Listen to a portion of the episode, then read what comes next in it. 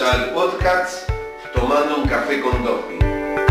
Estamos muy felices de que seas parte de este detrás de escena en busca de reflexionar juntos sobre cómo trabajamos en los cuidados críticos.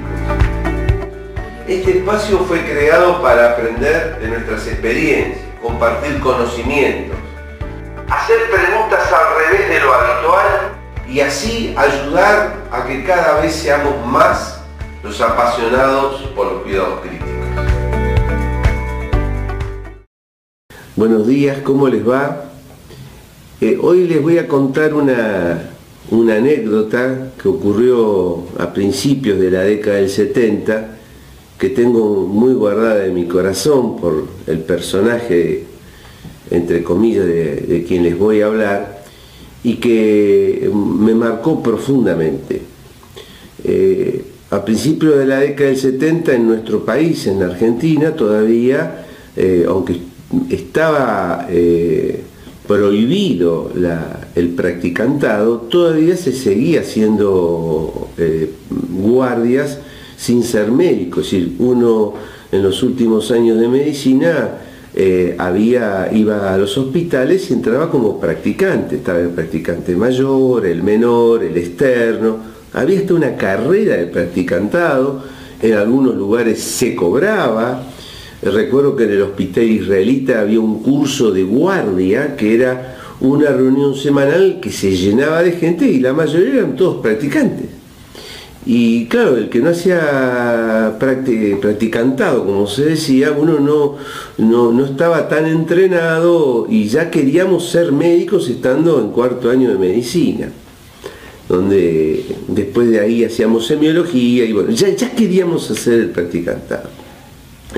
Y bueno, yo estaba haciendo el practicantado este, en un hospital y resulta que recién se había inaugurado una terapia intensiva, estábamos en los comienzos de las terapias intensivas, era una habitación con cuatro camas, cuatro monitores, este, se, monitoreaba, entre comillas, al infarto de miocardio, arritmias, este, posoperatorios, eh, había un Mark 7, un ventilador, y obviamente que no se sabía nada de los críticos, estaban en los comienzos en el mundo, pero bueno, el medio interno, el potasio, era una cosa, era un mundo fascinante, pero que nadie conocía para nada.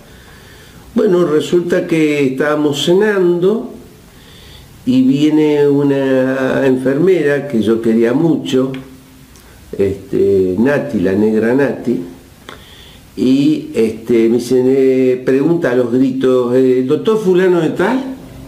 Era el médico de la terapia intensiva que se había ido un rato del hospital, este, nos había avisado y le dijimos, no, no, tuvo que hacer un trámite Moraleja, dice, no, pues al lado de la terapia un paciente muerto en el baño, en paro en el baño.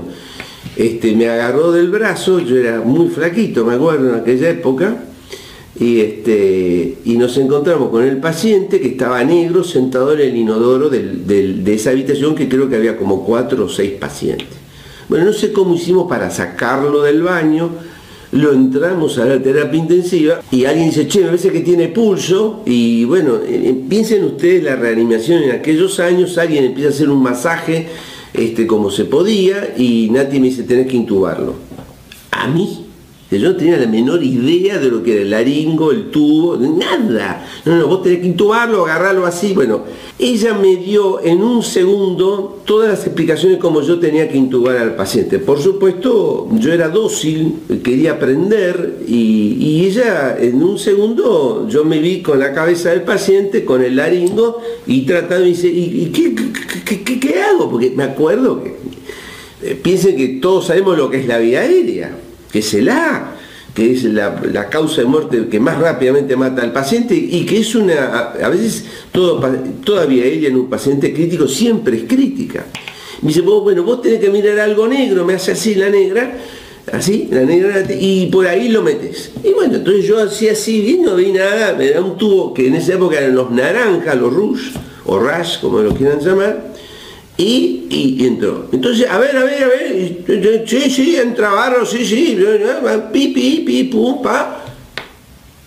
El paciente empieza a arrancar. Y entonces Nati me dice, Dopi lo metiste como anoche. Entonces, claro, me quedó eso de como anoche, y bueno, y lo sigo utilizando hoy en día, ese latiguillo, eh, qué sé yo, cuando un colega pone el traductor y vemos una buena imagen o mide bien el BTI, o entonces digo, como anoche lo hiciste. Bueno, pero más allá de, la anécdota risueña de cómo anoche, la pusiste como anoche, eh, ahí me quedó, a mí me impactó, ¿no? Me impactó primero la actitud de Nati porque Nati no era una, eh, era una mucama que hizo un curso de un año y, después fue enfermera. Y como era muy mandada, entre comillas, era una buena enfermera en terapia intensiva. Ella, esa era su formación. Pero era su actitud, ¿no?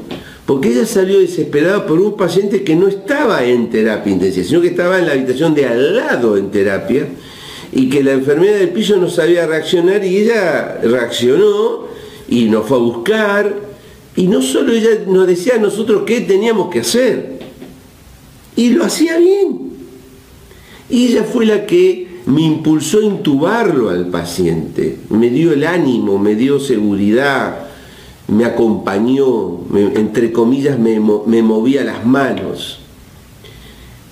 Claro, yo me sentía Gardel y Lepera después.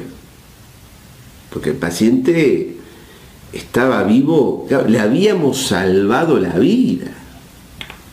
Yo lo había intubado. Imagínense.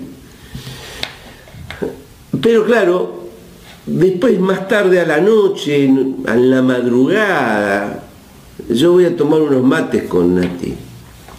Y empezamos a charlar, entonces me dice, mira Dopi, no te quedes así, eh, no te quedes con esto, vos tenés que aprender a intubar. ¿Y cómo aprendo a intubar? Así, ¿Cómo?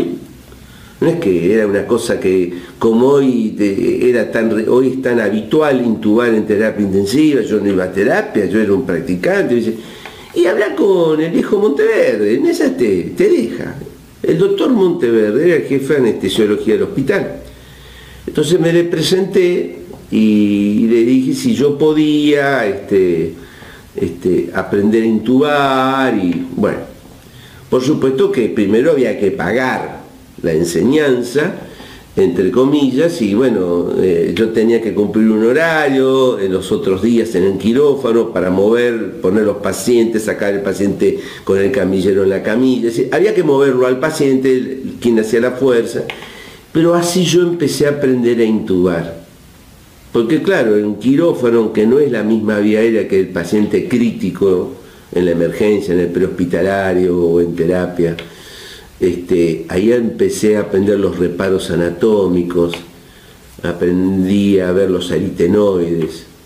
Eh, el doctor Monteverde me prestó un libro de él de anestesiología donde se veía. Es decir, yo empecé a aprender en la teoría y en la práctica. Gracias a Nati, gracias al consejo de una enfermera. Y también ahí aprendí que cuando la práctica no se acompaña a la teoría es necia y que cuando la teoría no se acompaña a la práctica es manca.